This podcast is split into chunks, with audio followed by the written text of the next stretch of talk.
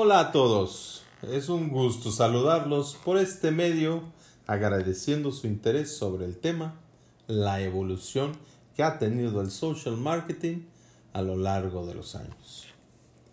Durante la última década hemos podido observar el crecimiento e importancia del Internet y el mundo online en la vida diaria de las personas. Este cambio radical de lo tradicional al mundo digital ha supuesto una gran adaptación tanto a nivel personal como empresarial. La gente ya no recurre a los métodos convencionales a la hora de comprar un producto o ver una película, sino que se dejan guiar por lo que ven en Internet y más específicamente en las redes sociales. La aparición de estas ha supuesto una revolución en el mundo del marketing, pues el 70% de las personas disponen y utilizan constantemente alguna de estas redes. Facebook, Instagram, WhatsApp.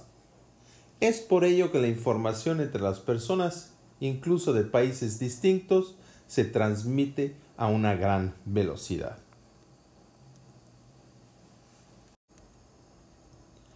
Todo ello ha supuesto que los consumidores cada vez estén más informados y sean más exigentes, obligando a las empresas a adaptarse a esta nueva era tecnológica e implementar nuevas estrategias.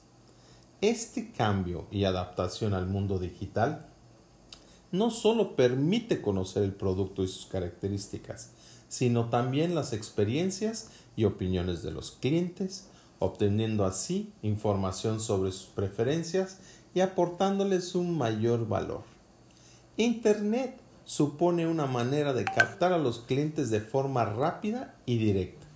Por ello, la gran mayoría de las empresas se han dado cuenta de la gran oportunidad que supone implementar el marketing digital y sus procesos.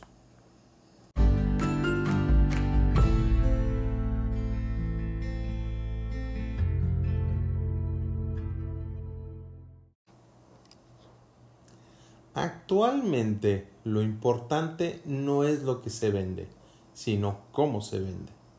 Por lo que llevar a cabo una buena estrategia de marketing online puede suponer una gran ventaja competitiva para las compañías.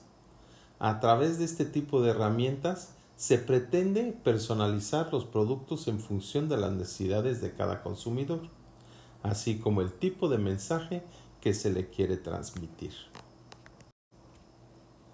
El núcleo central de la actividad, pues, era el producto y no se pensaba en las necesidades del cliente. Nos encontrábamos en la primera etapa del marketing, referida actualmente como del marketing 1.0. En esa época los atributos del producto podrían provocar por sí mismas una diferencia competitiva objetiva. Pero cuando la competitividad entre las empresas aumenta Debido a la proliferación de las marcas, el marketing se define como la manera de orientar la actividad de las empresas a satisfacer al consumidor, obteniendo a cambio un beneficio. En este sentido, se sitúa en el centro del proceso a la persona, el cliente, con el objetivo de satisfacer mediante beneficios funcionales y emocionales, e intentar fidelizarle estableciendo una relación duradera con él.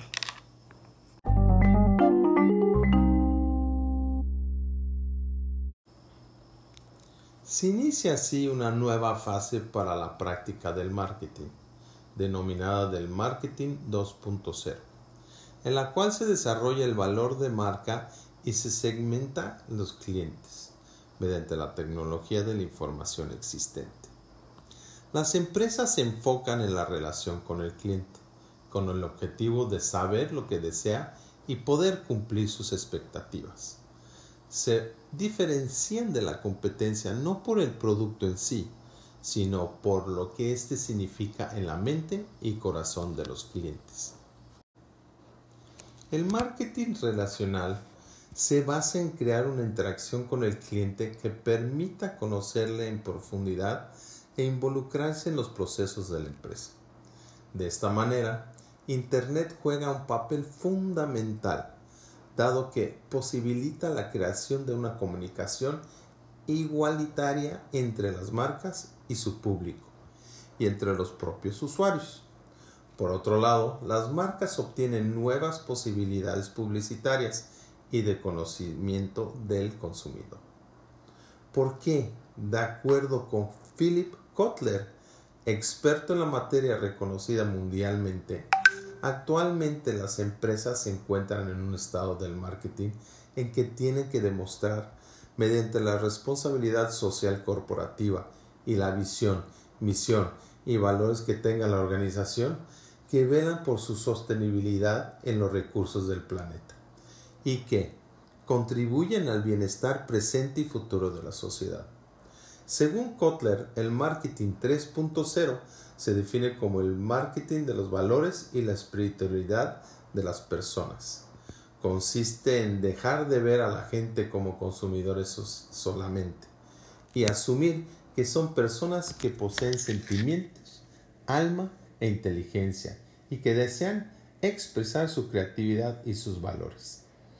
Aún así, los estándares de competitividad continúan intensificándose, generando dificultades de diferenciación más grandes y márgenes de beneficios menores, por lo que las empresas permanecen en una búsqueda interrumpida de fórmulas que les permiten obtener información sobre los clientes, el mercado y la competencia de una forma coherente y rentable. Y así como entran en la etapa del llamado marketing 4.0, asentado en el tratamiento de grandes volúmenes y variedades de datos, Big Data, obtenidos de fuentes propias y ajenas, y en ocasiones en tiempo real que deben permitir interpretar las preferencias y los valores de las personas, con el fin de predecir y anticiparse a las tendencias del mercado.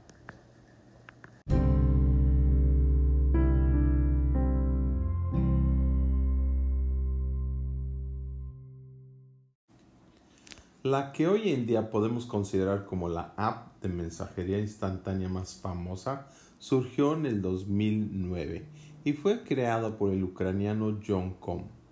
La misma se creó originalmente con la utilidad de ser un agente inteligente, de ahí que se vincule con la agenda de contactos de nuestro terminal móvil, permitiendo al usuario ver qué estaba haciendo cada persona en cada momento, con la finalidad de saber si podía iniciar o no una conversación con él. Y de ahí su nombre, WhatsApp. ¿Qué hay? ¿Qué pasa? Hoy en día supera los 2 mil millones de usuarios, encontrándose por encima de aplicaciones, perdón, como Facebook, Messenger o Telegram.